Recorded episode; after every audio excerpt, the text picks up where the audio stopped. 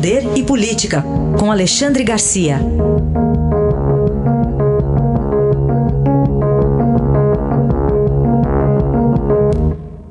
Alexandre, bom dia. Bom dia, Raíssa. Bom dia, Carolina. Olá, bom dia. Bom, vamos falar do combate ao coronavírus. Alexandre, é, são dois Brasis no plural? Pois é, ontem eu fiquei duas horas recebendo uma aula da a estratégia do combate ao coronavírus do ministro Pazuello, né, com o um mapa na frente, ele me explicou que são dois Brasis, o do norte e o do sul. Né? O norte inclui nordeste, o do sul inclui centro-oeste, sudeste e sul propriamente dito. A boa notícia é que no norte já está acabando, né? norte e nordeste. Por quê? Por causa do clima. Né? Acabou a estação das chuvas que eles chamam de inverno, lá está chegando o verão. Né? Despencou, uh, Belém foi aquele milagre do uso uh, uh, preventivo e, nos primeiros dias, da, do protocolo que foi aperfeiçoado por médicos brasileiros, Manaus, idem, Fortaleza, Recife, tudo caindo. Né? E se transferindo um pouco para o interior desses estados, mas caindo. Agora, no resto, no sul, na parte sul, chegando o inverno, aí é que está o perigo. Né? Deixando fora ali o sudeste, que foi um, é um caso especial, foi por onde entrou, foi por onde mais contaminou, entrou lá em fevereiro, né, carnaval e tal, e, e, e, se espalhou.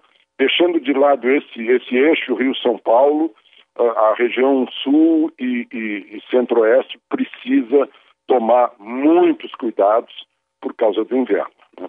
Uh, e a distribuição para quem pedir da hidroxicloroquina, azitromicina e ivermectina, né? esse, uh, esse protocolo realizado por médicos brasileiros está cada vez mais expandido. Agora o Conselho Regional de Medicina de Mato Grosso do Sul se manifestou, né, apoiando e, e, dizendo que não há nenhuma uh, uh, nenhum, nenhum obstáculo para o uso né, que os médicos estão adotando.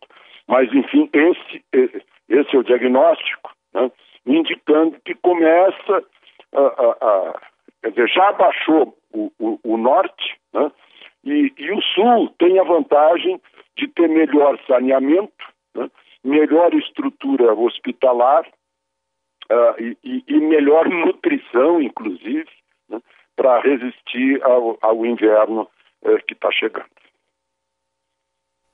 Alexandre, uma curiosidade. O general Pazuello chegou a, a dizer por que, que não tem concedido as coletivas de imprensa para esclarecer a população sobre as estratégias adotadas pelo Ministério da Saúde no combate à pandemia?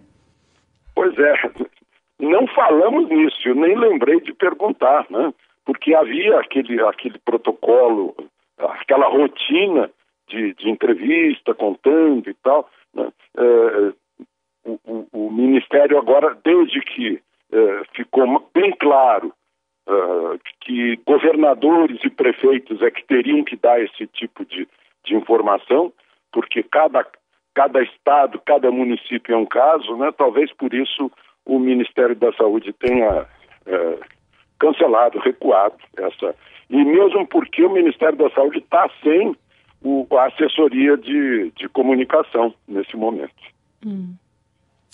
E sobre os novos prazos das eleições, medida é, correta adotada pelo Congresso? Pois é, ontem eu falei com muitos deputados né, e todos eles diziam o seguinte: olha, a responsabilidade agora está nas mãos do ministro Barroso. Ele pediu para a gente para adiar em 40 dias, nós, nós, adiamos em 41 dias, né, a eleição vai ser, volta a ser em 15 de novembro, data da República. Em outras épocas em que era 15 de novembro, a Justiça Eleitoral deu conta, por quê? Porque não conseguiria agora, né? Mas há uma certa preocupação eh, de, de o prazo ter ficado mais curto para diplomar os eleitos em 16 de dezembro, como é o novo prazo, né? já que o segundo turno eh, em cidades maiores vai ser, se houver, né? vai ser no fim de novembro. Então ainda é precisa haver um prazo para dar uma revisada nas contas, que é uma revisada, digamos, só para inglês ver, né? Não tem tempo de investigar se a conta está certa ou não. Né?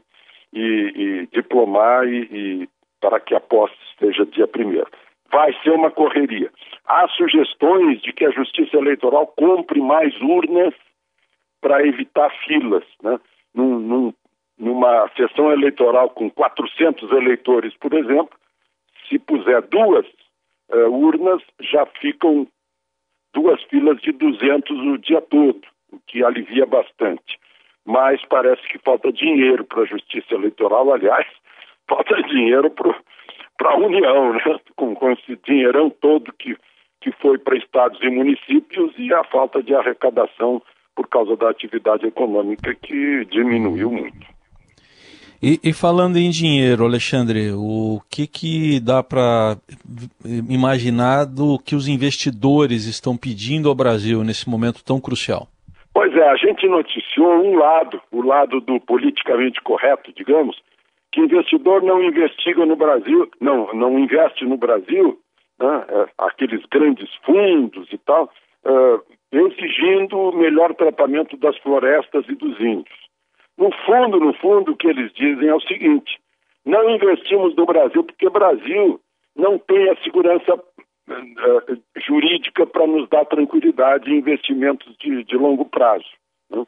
Agora mesmo a gente viu o ministro Celso de Mello, decano do Supremo, julgando um caso uh, semelhante ao outro de modo diferente. Né?